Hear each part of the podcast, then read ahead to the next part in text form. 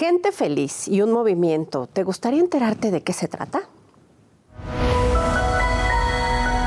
Mundo Ejecutivo presenta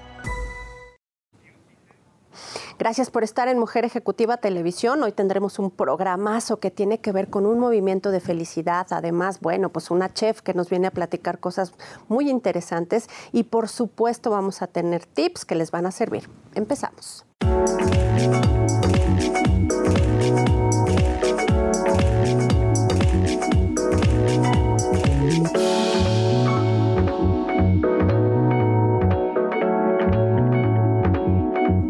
Bienvenidos y bienvenidas, por supuesto, a Mujer Ejecutiva y en esta ocasión con una gran invitada que me da muchísimo gusto que esté aquí con nosotros. Ella es Yamel Sánchez y es la directora y fundadora de un gran movimiento del que nos va a platicar, que habla de gente feliz. Quiero que lo presentes tú, por favor, Yamel, querida. Así es, muchas gracias, Arlen, por tenernos eh, aquí. Happy People Movement es una empresa que viene a resignificar el concepto de sexualidad y resignificar el concepto del condón por medio de Happy, el primer condón Ok, es bastante fuerte eso que nos dices. A ver, platícanos, por favor. Fíjate que eh, yo estoy recién llegada aquí, en México. Viví los pasados 10 años de mi vida en Malasia y tuve la oportunidad de trabajar en un hacer equipo con una fábrica, una de las mejores fábricas de condones en Malasia, y me di cuenta todas estas marcas y la variedad de marcas con las que estuve este, conviviendo día a día, me empecé a cuestionar y a hacer conciencia de cómo las marcas con las que yo crecí en mi adolescencia y mi edad adulta habían afectado o impactado mi sexualidad. ¿no? Aparte de otros factores que tú bien sabes que sociales que existen en cuanto a la sexualidad. Y empecé a, cuestionarme el por qué una marca de condones no podía cambiar sus colores clásicos rojo, negro, blanco, plateado, ya sabes. ¿Y por qué una marca de condones no podría tener una narrativa natural, neutra, este, directa sobre la sexualidad, ¿no? Sin tapujos, sin miedos. ¿Por qué no hablarle a todos? Y eso es lo que viene a ser Happy. Happy es el primer condón incluyente en México porque le viene a hablar a todos. Porque creemos que es derecho de todos, de todas, de todos, de todes, el placer en todas sus vertientes. ¿eh? Entonces, es así como llegamos al, al, mercado de los condones a hablar sobre, sobre sexualidad consciente, a sembrar una semilla como empresa sobre la sexualidad y sobre desmitificar el, el concepto del condón. Oye, Yamel, ¿qué em, cambio cultural o qué choque, me atrevo a decirlo, tú me corregirás, pues Malasia y, ahora México. Sí, eh, fíjate que Malasia tiene, tiene una, una de las mayores virtudes como país, hay tres comunidades fuertes, son los malés, los hindús y los chinos. Entonces es, un, es musulmán, pero estar en una empresa, en una fábrica donde estás produciendo condones y ver mujeres musulmanas, probando los condones, empaquetando los condones, ya sabes, con las imágenes que la mayoría de, marcas manejan, este, me, hizo decir qué conceptualización o qué, cómo están viendo su vida estas mujeres a través de estas marcas que ellas mismas están empaquetando y produciendo. Y cómo México estamos también rezargados en ese conocimiento sexual, ¿sabes? Esa inteligencia sexual o esa conciencia sexual que debemos ya hoy y que la pandemia también nos ha movido muy fuerte para poder entendernos nosotros en sexualidad. Nos enseñan a usar nuestro cerebro, nuestras manos, que no seas torpe, ¿no? Pero jamás nos hablan de una parte muy importante del ser humano que es la sexualidad. Y eso es lo que queremos hacer aquí. Este, eso es lo que queremos hacer con Happy, ese diferenciador de transmitir de manera natural, sin morbos, sin tapujos, sin penas, de manera consciente y responsable sobre sexualidad y el uso del condón. Eh, ¿Qué tanta es la respuesta de las mujeres? Porque casi siempre existe, y sobre todo en América Latina, el que pues hay que estar, e, e, esa parte se encarga alguien más y si no, pues sin, ¿no? Es algo fuerte. Es algo fuerte, exacto. Y es así como yo crecí. Este, jamás vi un condón como alguien aliado para mi sexualidad. Este, no me llamaba, no me integraba. Y hoy, Happy, doy gracias a que todos los seguidores que tenemos hoy en día el 80% son mujeres y le están dando una respuesta fuertísima, se sienten integradas, se sienten reconocidas. Y los hombres que nos están, que están consumiendo Happy también se sienten valorados y reconocidos, integrados a una comunidad. ¿no? Y, este, y uno de los que yo te quería compartir, que estamos súper orgullosos como Happy People Movement, uno de los importantes este, misiones que tenemos es incluir en la conversación tanto a las personas adultas como a las personas con, con movilidad eh, limitada. Eh, esto, esto significa que todos cabemos en la conversación, consumas o no consumas el condón, todos cabemos con el, en la conversación. ¿Sabes por qué, Arlet? Porque somos seres humanos y tenemos derecho al placer. Claro, porque esto al final también se traduce en una educación que no existe como sociedad y que si volteamos a mi generación, a tu generación, pues no se hablaba. o si se hablaba era muy poca la información. Hoy eh, ha cambiado y tenemos que ser también agentes de cambio. Así es, así es, así es como estamos, por eso nos llamamos Happy People Moon la empresa y traemos como primera instancia y lanzamiento este condón que se llama Happy, que cuenta con unos colores hermosos por fuera, tú lo ves y te causa conflicto reconocerlo como un condón, pero es hermoso y aparte de sus cualidades no contiene caseína, que es una proteína que del, del animal, que viene del animal y este, ocasiona alergias o puede motivar alergias o pivotar alergias en las personas y tampoco tiene espermicidas entre las cualidades. Y otro factor importante es que es 100% mexicano, hecho en una fábrica con una fuerza laboral del 80% mujeres y, y con maquinaria este, alemana, ¿no? de industria, maquinaria alemana. Y así es como estamos abriendo esta cadena, eh, tratando de ser sustentable desde la fábrica hasta que llegue a un precio justo hacia el consumidor. Claro, porque también hay que hacerlo accesible para que haya mucha mayor eh, pues compra, en el caso sobre todo de adolescentes que están empezando y que es en donde hay grandes problemas de embarazos no deseados por falta de educación. Y si además les resulta que es caro, pues tampoco acceden. Así es, correcto, así es. Eso es lo que estamos implementando con esta nueva marca de condones que está rompiendo con todo el esquema desde su presentación hasta la narrativa que traemos, que es una narrativa directa sobre la sexualidad consciente. Oye, y muy importante, tu papel como directora, ¿cómo te sientes y cómo es eh, pues, estar a, cargo de este, de este negocio? Sabes, eh, me siento satisfecha, entramos en una época muy difícil, eh, por la cuestión que nos ha transformado nuestros, nuestra forma de ver las cosas y en los negocios, el, el COVID, pero me siento satisfecha. Me dijeron, te voy a ser sincera, te voy a platicar, creo que va a ser la primera vez que lo comento, me dijeron cuando yo estuve hablando con los fabricantes de condones, con diferentes dueños de marcas de condones y decía de este concepto que quería yo traer, me decían que México no estaba preparado para este concepto. Y yo creo que mi México sí está preparado para este concepto. Yo creo que mi México sí está pidiendo, está eh, buscando una apertura y te imaginas las cosas que podrían cambiar socialmente si empezamos con esa concientización de esa sexualidad. Entonces estoy orgullosa, en conclusión muy, muy orgullosa. Contenta, parte muy del Happy Movement. Así es. Oye, pues muchas gracias por venir, te esperamos muy pronto y gracias por esta labor. Muchas gracias, Arlen, gracias por tener y gracias a todos por los que nos están siguiendo. Gracias. Síganos en redes sociales, vale la pena tener esta información. Vamos a un corte y regresamos con Lula Martín del Campo.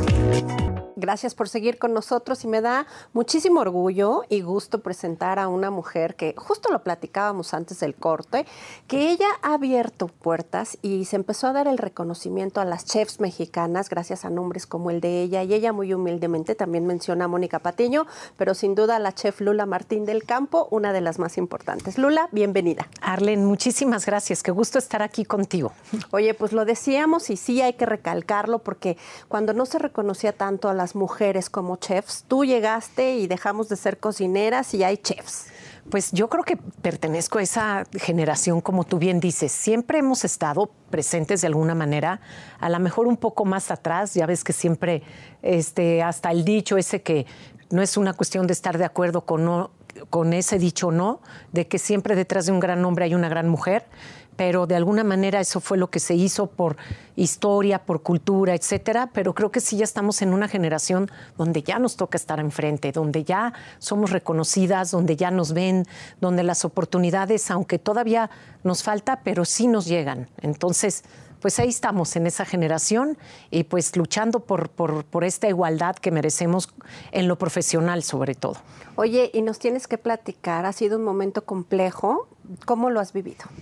Pues mira, este, la verdad es que es complejo porque muchas veces confiar en una mujer, un negocio o, o proyectos importantes, pues todavía nos sigue costando trabajo. Y ahorita con estos tiempos pues difíciles, raros, donde apenas estamos entendiendo cómo manejar muchas cosas desde nuestra posición, nuestro papel ante los negocios que dirigimos, pues es, es algo que con el día a día vamos haciendo. Sin embargo, yo estoy convencida que las mujeres tenemos algo que es el sentido común más desarrollado. Eh, tenemos una intuición distinta y creo que si seguimos esa intuición y ese sentido común que es propio de las mujeres, es difícil equivocarse. Oye, y hablando de ese tema, eh, la pandemia pues pudiera ser eh, algo que nos afectó a todos, pero en la industria restaurantera más. Y bueno, pues, ¿qué pasó? Pues como tú sabes, todo el tema social es lo que está difícil y la industria restaurantera 100% se va a socializar. También el tema de la música, el teatro, muchos temas que tienen expresiones de arte que creo que la estamos padeciendo. Más sin embargo, en el día a día, pues quiere uno comer, quiere ir a reunirse con los amigos. Ha estado complicado. En mi caso, yo tengo tres restaurantes, cada uno tiene su propia identidad, su propia personalidad. Uno está en Santa Fe, el otro está en Las Lomas, el otro lo, lo acabo de abrir en la Roma. Entonces, sí por, por la colonia en donde están y el tipo de, porque no es nada más el tipo de comida, es el mercado, la gente a la que llegas, pues cada una tiene un comportamiento diferente, pero lo que sí es en común, pues son obviamente estos compromisos adquiridos que tenemos con los de la renta, con los proveedores, con nuestros empleados, por supuesto, y con un sinnúmero de, de pequeños servicios que se van sumando, a los cuales hay que enfrentar, hay que darle cara. Estamos pues realmente sobreviviendo, pero vuelvo a lo mismo, creo que cuando hablas, hablas con la verdad y das la cara, pues difícilmente te equivocas. Entonces esa ha sido mi filosofía para seguir adelante. Creo que lo más importante es que la gente crea en ti, en tu proyecto, en tu concepto, en, todo lo que quieres transmitir. Y hablando con la verdad y dando la cara es la mejor manera de enfrentarlo. Oye, y a propósito de eso, ¿cuál es el concepto que distingue esta nueva apertura? Pues esta nueva apertura en la Roma se llama Marea. Estamos este, con un menú de mar y maíz. En Cascabel, que es el otro restaurante que tenemos en Santa Fe, ahí trabajamos con el maíz, el frijol y el chile, que están en riesgo de extinción porque tienen poca demanda. Nuestra intención es trabajar con ellos para promover la demanda y que los pequeños productores sigan interesados en seguirlo sembrando y cosechando. Por eso también ahora en Marea queremos seguir con este concepto también de maíz, frijol y chile, pero con el mar, con el respeto al mar, con la sustentabilidad y la promoción a nuestros mares, al, respeto a las temporadas y por supuesto a todas las nuevas prácticas que tienen que ver para que el mar siga siendo sustentable, como por ejemplo la maricultura, los pescados de cultivo. Y hay un sinfín de, de cosas que, se dan alrededor, porque no son nada más negocios, ¿no? Es cultura, son oportunidades, y por eso, pues mi lema siempre ha sido, hagamos país porque hacer país engloba el estarnos jalando, el vernos los unos a los otros, el hablarnos, el platicarnos, el saber qué estás haciendo tú, qué está haciendo el pescador, qué está haciendo el agricultor, qué está haciendo mi, mi compañero chef, qué es lo que quiere el cliente. Y todo esto, si nos hablamos y entendemos qué es lo que vamos queriendo, con conciencia, lo vamos investigando. Además, los caminos y las puertas se van abriendo. Se me mete el tema del mar y de repente me, empiezan a invitar que a Mazatlán, que vamos a ver la maricultura, y te van llegando las cosas y eso es lo que para mí es hacer país, el irnos jalando todos. Y es muy importante, además, si sumamos el hacer país, mujeres. Además, porque te digo, tenemos esta intuición diferente que viene a complementar perfectamente al hombre y al mundo. ¿Cómo ves en otros países, cómo se, concibe la gastronomía mexicana? Uy, bueno, pues somos de verdad de las más importantes, no nada más reconocidas, sino queridas, de verdad. Somos una cultura milenaria, sobre todo gastronómicamente, tenemos todavía una cultura ancestral viva hoy en día. Fue por eso que en, el 2010 proclamaron nuestra gastronomía como patrimonio intangible de la humanidad. Y eso nos ha posicionado en el mundo desde otro lugar, ha despertado la curiosidad de todos lados del mundo, hay muchísima inspiración y este orgullo que tenemos como mexicanos por tener nuestra cultura ancestral viva hoy en día. ¿Tú qué me dices, Arlene, cuando vas a Oaxaca o vas a Chiapas? ¿Qué tal? Es como transportarte en el tiempo, es como volver a ver lo que pasaba en tiempos ancestrales, pero vivirlo hoy. Entonces, eso nos hace realmente ser una cultura llena de identidad, que, la, que, el mundo quiere conocer y que para nosotros los mexicanos, pues evidentemente es un gran orgullo, porque tenemos mucho que dar. Oye, Lula, ¿cuál es tu ingrediente favorito? Porque mm. tienes unos platos espectaculares. Pues el chile. El chile. Me encanta el chile porque creo que es difícil ¿eh? esa pregunta, contestar esa pregunta, pero me la he preguntado yo a mí misma varias veces y creo que un platillo, si no tiene un condimento como el chile, pues que es como que es de un sope o de un taco sin salsa. No, no Se queda corto. Entonces, para mí es como, como, como venir a darle toda la alegría que además nos da identidad como mexicanos, el chile. O sea, y bueno, además las, todas las variedades que hay, que es una locura por eso. Entonces ya no hablo de un chile, hay de una variedad inmensa y entonces hago un poquito de trampa porque al hablar de un chile, de decir de un ingrediente, engloba muchísimos, como tú dices, es una locura, de verdad es interminable porque además en cada región le llaman diferente. Por ejemplo, yo Cascabel, el restaurante que tenemos mexicano, le puse Cascabel por el chile Cascabel. Sin embargo, un día llegué a Monterrey y vi que al chile guajillo le llamaban cascabel. Y yo, no, no es así, pero depende de la región, pues así es nuestro México, es diverso y, tenemos diferentes maneras de ver las cosas. Yo siempre digo que cada quien habla de la fiesta como, como nos va. Sin embargo, lo que nos une definitivamente gastronómicamente es el maíz, el frijol y el chile. Eso, oye, ya nos vamos, pero por favor dirígete a la gente. Pues quiero dar las gracias a todos, decirles siempre que estemos jalándonos, que estemos interesándonos por nuestro México, hagamos esta promoción para que de verdad sigamos haciendo siempre país. ¿Cómo no agradecerte por todo lo que haces, por el apoyo, por abrir puertas y sobre todo por esa emoción que te da al hablar de la gastronomía y ponerla en lo más alto del mundo? Pues tenemos el mejor linaje. Hay que promocionarlo y hay que sentirnos bien orgullosos. Muchas gracias. Gracias. Uf, de verdad no saben qué emoción y qué bonita energía tiene esta mujer. Vamos a un corte rápidamente y regresamos. Continuamos en Mujer Ejecutiva y bueno, pues tuvimos en la semana la oportunidad de platicar con un hombre muy carismático que nos viene a presentar todo lo que tiene que ver con pagos electrónicos. Él es Víctor Galicia y es el director de Mercadotecnia de OpenPay. Pues muy bien, mi querida Arlen, muchísimas gracias por la invitación. La verdad es que es, un placer para mí que, nos hayas invitado a, este foro, ¿no? Y, pues la verdad es que muy agradecido sobre todo por, el trabajo que haces en el tema de este, de este empoderamiento hacia las mujeres, ¿no? Que la verdad es que hoy más que, nunca me parece tan, tan importante y tan relevante. Y en esto que tú haces, que bueno, vamos a empezar porque nos digas de qué trata Open. ¿Qué somos? Somos el, nexo entre la parte de las plataformas de comercio electrónico y el mundo financiero. Nosotros somos quienes procesamos los pagos, ¿no? Y nos encargamos de que las transacciones, lógicamente, es de, cuidar toda la información, de validar la información financiera, de tocar base con los, con los bancos y finalmente hacer toda la parte de la transaccionalidad, ¿no? desde las personas que compran el, producto para que llegue con las personas que lo vendieron, ¿no? Básicamente, ese es, ese es lo que que hace OpenPay. Somos una plataforma para procesamientos de pagos, ¿no?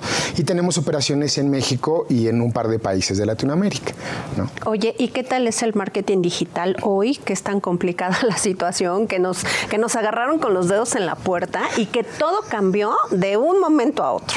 Mira, yo, yo más, que, más que el tema del marketing digital, una de las cosas que, que, creo que es importante destacar hoy es el tema de el comercio electrónico, porque eh, lo que hace es que el comercio electrónico evolucionó a una velocidad brutal y el tema de la pandemia lo que hizo fue acelerar procesos y, hábitos de consumo que se iban a dar en los 5 o 10 años y se dieron todos en un año. Entonces, ¿qué es el comercio electrónico hoy? Pues el comercio electrónico es cualquier transacción, eh, cualquier transacción comercial que se realiza a través de un dispositivo electrónico. Eh, ahora, ¿qué es el marketing digital? Bueno, pues son todas estas estrategias de comunicación comerciales que se llevan a cabo en cualquier medio digital, pues para promocionar un producto o servicio. El tema es que hoy todo esto se ha democratizado y masificado de una manera brutal. Hoy todos tenemos acceso a, no solamente a, ser clientes en el comercio electrónico, sino a también a, tener nuestras propias plataformas de comercio electrónico, ¿no? Y eso es, eso es de lo que, de lo que me, parece bien relevante platicar y sobre todo en el entorno de, las mujeres emprendedoras y sobre todo en el entorno de las mujeres empresarias, ¿no? Cómo, cómo hemos, cómo estas, este tipo de plataformas lo que hacen es reducir esta, esta brecha económica y de género, ¿no? Hoy.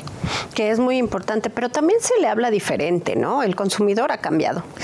El consumidor, los hábitos de consumo han cambiado de una manera brutal, ¿no? Y lo que debemos de tener claro es que eh, las cosas que llegaron con la pandemia llegaron para quedarse, ¿no? Eh, ¿Por qué? Porque nos dimos cuenta de que funciona. ¿no? Eh, nos dimos cuenta de que se puede estar en la casa, nos dimos cuenta que es mucho más cómodo poder hacer las cosas desde la casa. Y ahí, ahí perdemos de vista, de repente pensamos, creo yo, que el tema digital y el tema del e-commerce es exclusivo de las, de las generaciones más jóvenes. Exactamente. Y aquí me gustaría platicarte una, una anécdota. Este, yo soy hijo único de madre soltera, mi mamá tiene 80 años. Uf, qué belleza. la, la, la, amo, la adoro. Mamá, hola mamá. Exacto, Que prenda la grabadora. Exacto, mamá prende la tele, sí. Entonces, este, aquí, algo bien importante es, mi mamá tiene 80 años, como toda persona de esta generación, e, es muy curioso porque se volvieron, eh, se volvieron ya, no son nativos digitales, pero adoptaron, ¿no? Y, yo creo que todos los que tenemos papás de esta edad nos pasa que parecen pubertos con el, con el Facebook y con el WhatsApp, ¿no? Pero eh, digamos que ahí se quedaba su interacción y hoy en realidad han ido a otro nivel porque han tenido que comenzar a realizar transacciones a través de su teléfono. Mi mamá, eh, igual que muchos de su generación, no usaba las apps de los bancos, ¿no? O sea, iba al cajero, sacaba su dinero, pagaba con la tarjeta, pero hasta ahí, ¿no? Y hoy se vio forzada por este confinamiento a hacerlo. ¿No? Entonces a descargar su app, su, app del banco, a comenzar a hacer transferencias y realizó durante esta pandemia sus primeras compras digitales. Sí, qué fuerte. Entonces, ¿eh? hoy, hoy lo digo en broma, pero me, da miedo de repente llegar, a, llegar y encontrar a mi mamá así sepultada debajo de, cajas de, de, envíos, ¿no? De todo lo que ha comprado. Pero ¿sabes qué?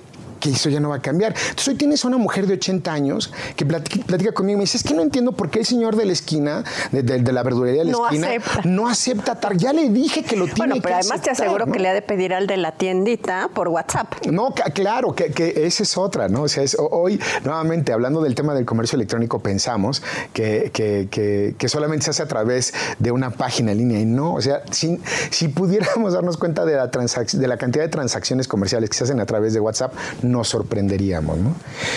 Por eso en OpenPay, por ejemplo, sacamos eh, durante la pandemia un producto que se llama solicitudes de pago, que va precisamente a empoderar a este tipo de pequeños negocios que no tienen una tienda en línea. Y entonces nosotros decimos que es como, como vender, vender offline y pagar online, porque de esta manera todas estas personas que no tienen acceso a, una tienda en línea pueden realizar sus transacciones en Facebook o pueden realizar sus transacciones, o sea, de mostrar sus productos y cerrar el deal en WhatsApp.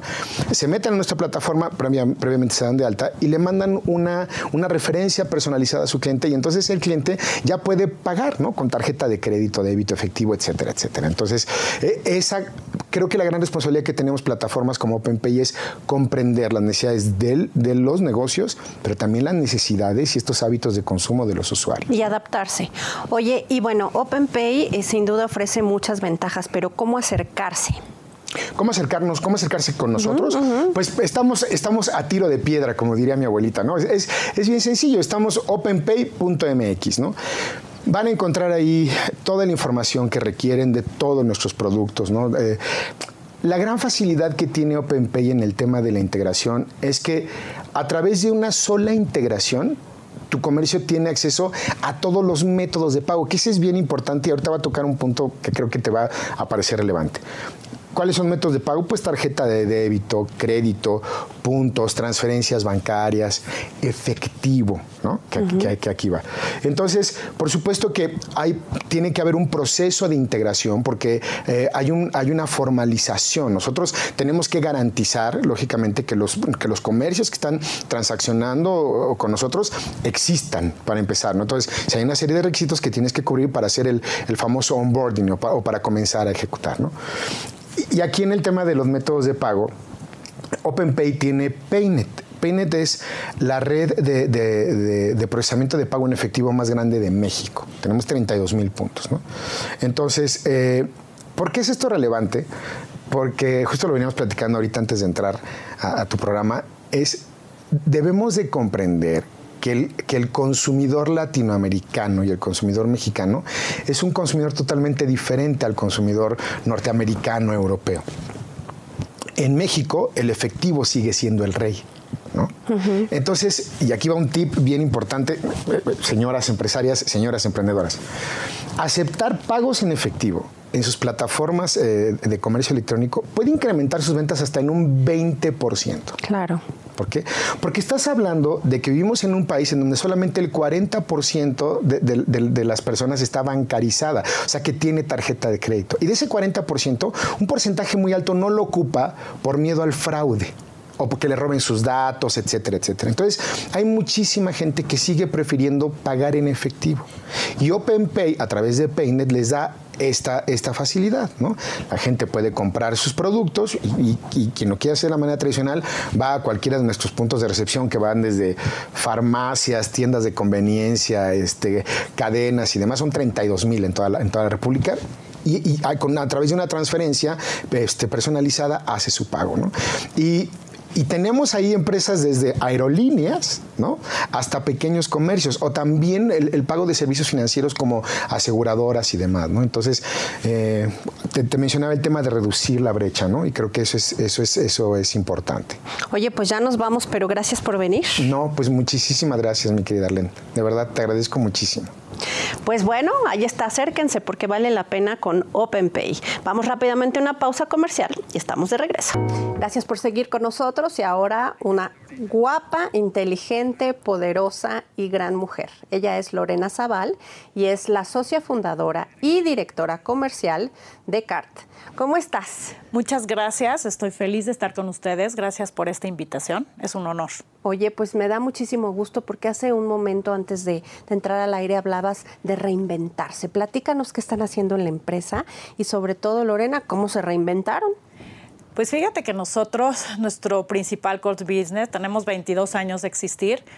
Básicamente nacimos como una empresa de, eventos y exposiciones. Y a lo largo del tiempo pues nos hemos tenido que reinventar, hemos tenido que ser muy creativos y pues nada menos con, con, este, con estas circunstancias nosotros nos especializamos en todo lo que tenga que ver en el punto de venta, en el contacto con el cliente que vea los productos.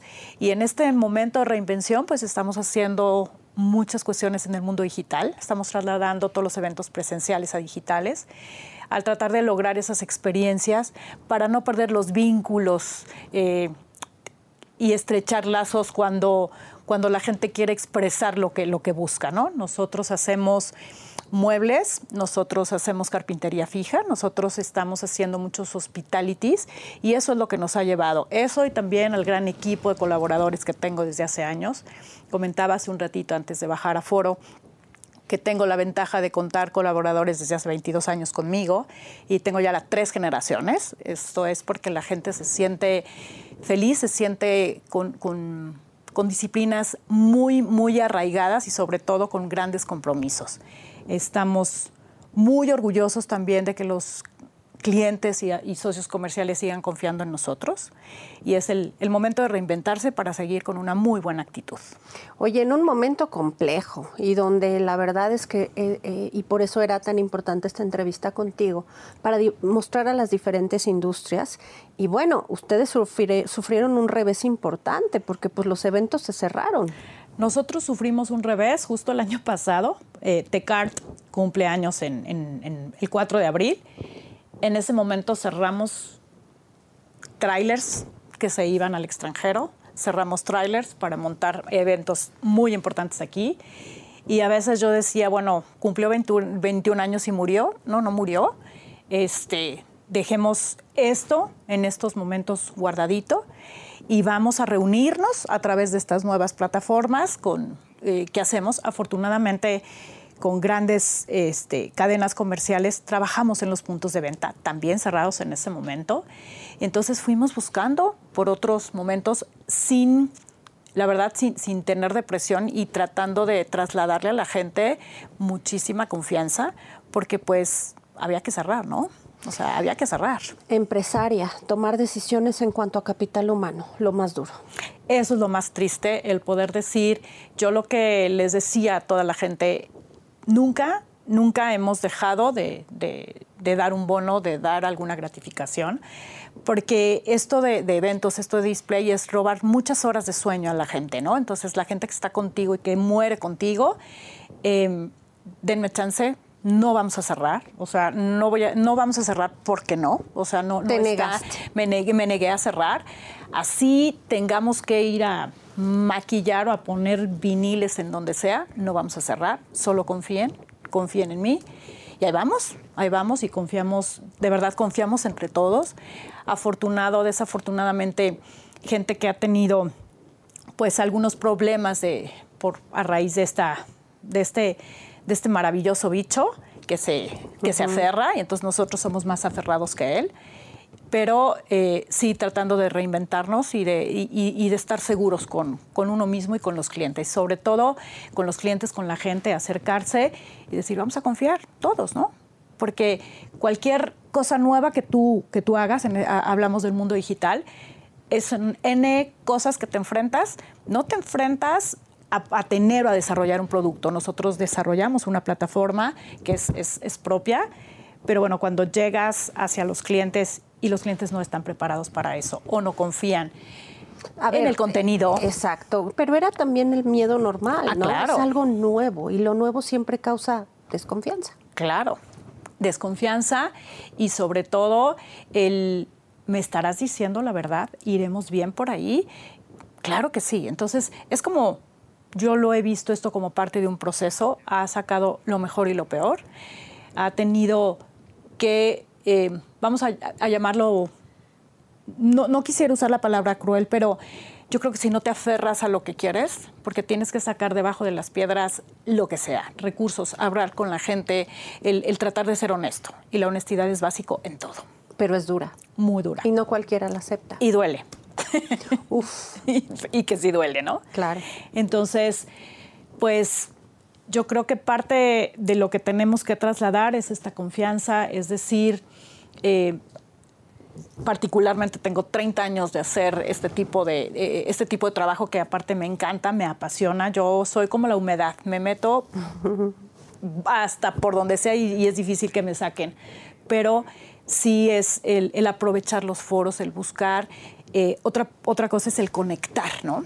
El tratar de, oye, ¿te acuerdas que tú hacías esto? ¿Te acuerdas que tú hacías esto? Y yo tengo esto. Vamos, ¿por qué no tratamos de de, unirnos y poder trasladar las cosas positivas hacia todo, hacia toda la gente que lo necesite. Y eso también ha, funcionado mucho en nosotros, o sea, de, volver a hablar, de tener humildad y soy fulanita de tal, ¿te acuerdas de mí? Sigo existiendo, aquí estoy, ¿qué necesitas? ¿Qué hacemos? ¿En qué te puedo apoyar?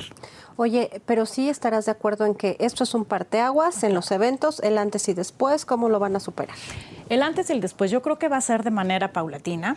La gente necesita eh, volver a sentir esa, esa, esa, ese calor humano. Eh, morimos, somos fiesteros, también nuestra, nuestra raza es maravillosa.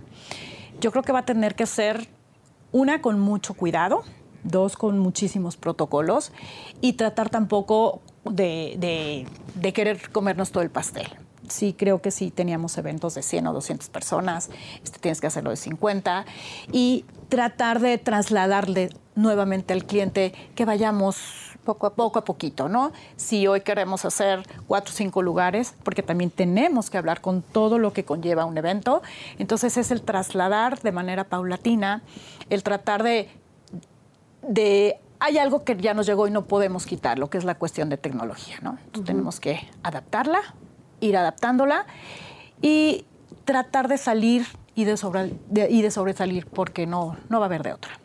Bastante complejo, pero creo que ya agarramos el camino porque no hay de otra, ¿no?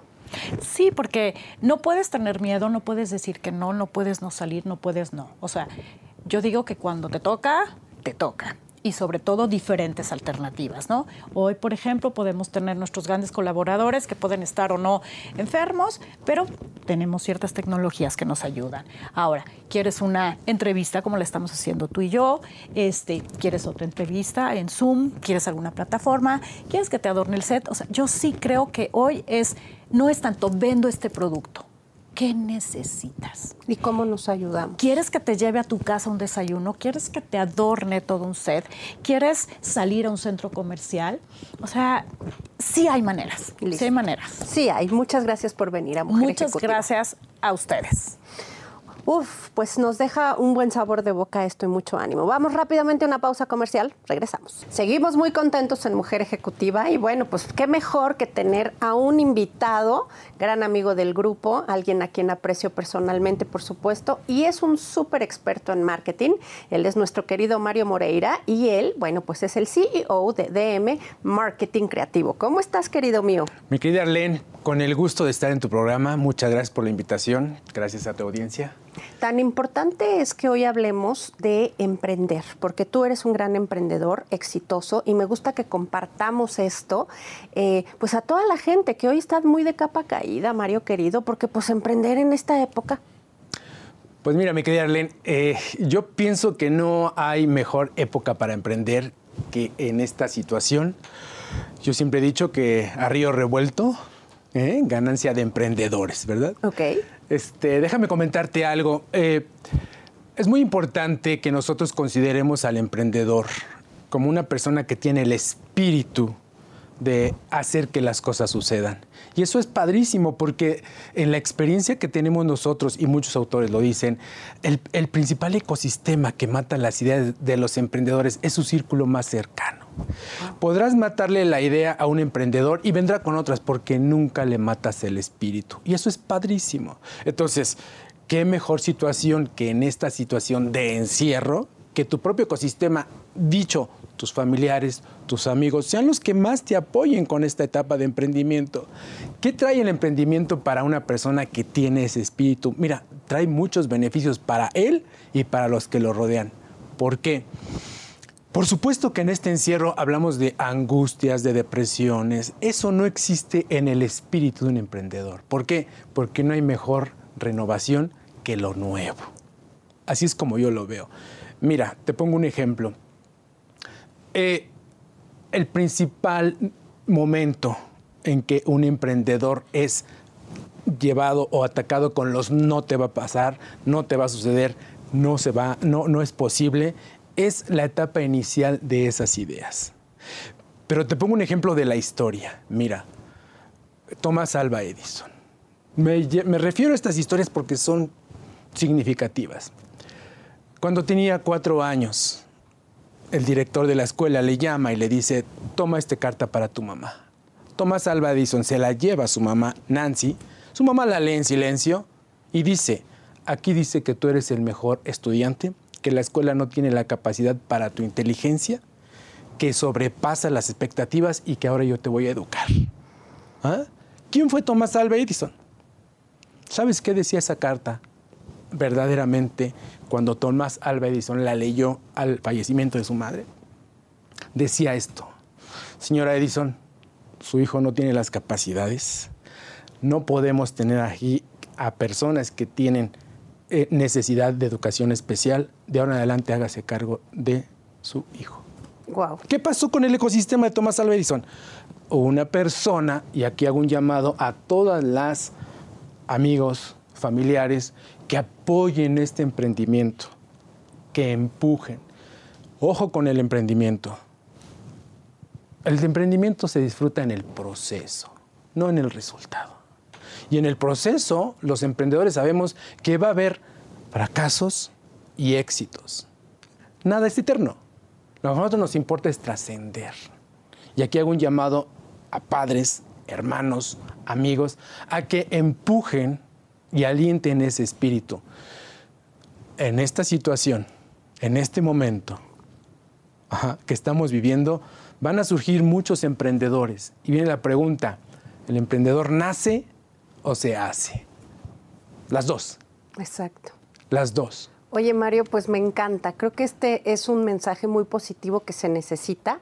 Te vamos a tener en diferentes cápsulas y nos vas a explicar cómo desarrollar este proceso. Gracias por venir. Me encanta y muy a la orden. Y gracias por la invitación. Muchas gracias, Mario. Y ahora ya llegó nuestro queridísimo Roberto Yáñez y todo lo que sabe de moda y belleza, que en esta ocasión es belleza, Roberto. Sí, que si no, no nos inventamos. No, no es cierto.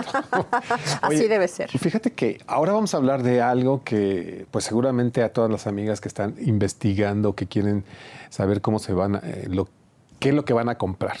Ahora, para la cuestión de la pandemia cambió totalmente los hábitos, déjame decirte. Esto hizo prácticamente que las marcas se reinventen apostándole curiosamente ya no tanto a los lanzamientos, sino a las mejoras o aquellos, aquellos productos que son icónicos de las marcas, pero con más formulaciones. Esto, ah, ¿por qué? Porque se dieron cuenta de que las mujeres, o todos, están haciendo que los pasos de su rutina de cuidado de belleza, pues prácticamente sean los mínimos. Yo me acuerdo que anteriormente no sé cuántos productos tú has usado para venirte al programa, pero pues hay gente que llegó a usar ocho o nueve productos simplemente. ¿Por qué? Porque eran tan específicos que iban cambiando completamente y entonces la novedad y sobre todo porque en el caso de, la mercadotecnia de, de los productos de belleza, para las mujeres les encanta el envase, más allá de la formulación, curiosamente. Pero lo que sí es cierto que ahora van, tienen que elegir aquellos que vengan con estas, vamos a hablar de cosas, por ejemplo, ya en, tu casa empezaste a hacer rutinas que incluso hacía tu abuela, ¿no? Entonces, ¿qué es lo que va a pasar? Ahorita viene la tendencia todo natural. Ya no apuestas tanto por el labial, sino también porque la piel se te vea perfecta. Esto, que se va, eh, esto se va a traducir en que busques aquellas formulaciones que tienen antioxidantes, Obviamente ha venido en crecimiento el uso de la vitamina C, como pues todo el mundo lo sabe por la cuestión de la pandemia, que también hay que cuidarse, pero también aquellas que tienen el ácido hialurónico. Eso es como lo más importante. Y el ácido glicólico, que es ayuda para exfoliar o para que la gente pueda tener, en este caso, pues mejor la piel. Entonces, una piel sana, una piel que se vea perfecta. ¿Qué no se permite? ¿Ceja grande, ceja chica? ¿Qué mm, no? Bueno, obviamente aquí sí viene esta cuestión de que los ojos es lo que se te ve.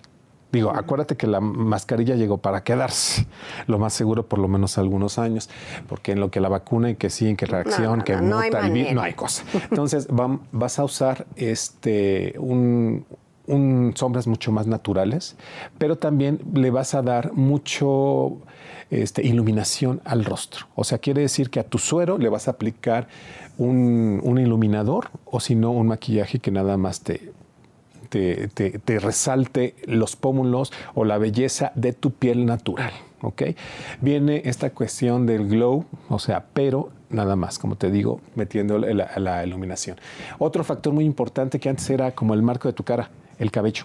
Wow. El cabello tiene que ser bueno, o sea, lo saludable, lo que sigue y bueno. Espectacular. que te vean y digan, pero ve el cabello, o sea, definitivamente. Entonces, puedes recurrir a cosas muy vitales como puede ser usar agua de arroz. Wow. O sea, dos veces a la semana lo pones, te lo dejas media hora y van a ver el cambio que va a tener. Esta es una receta. De abuela. Pero definitivamente se está combinando, se está combinando la tecnología, se está combinando tu rutina y hacer en tres pasos. O sea, lo importante es también que cuides lo que comes. Esto viene como mucho más natural y que no tengas estas cuestiones de, de que los pasos sean mucho más, mm, o sea, demasiados pasos. O sea, las, busca las formulaciones que sean más completas, las que tengan mejores elementos mucho más naturales para que pues puedas estar perfecta durante esta temporada. Muchas gracias por venir.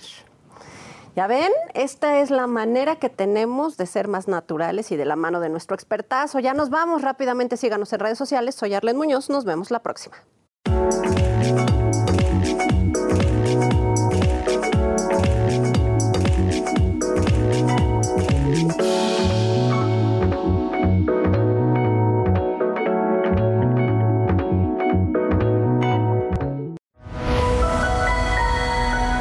Mundo Ejecutivo presentó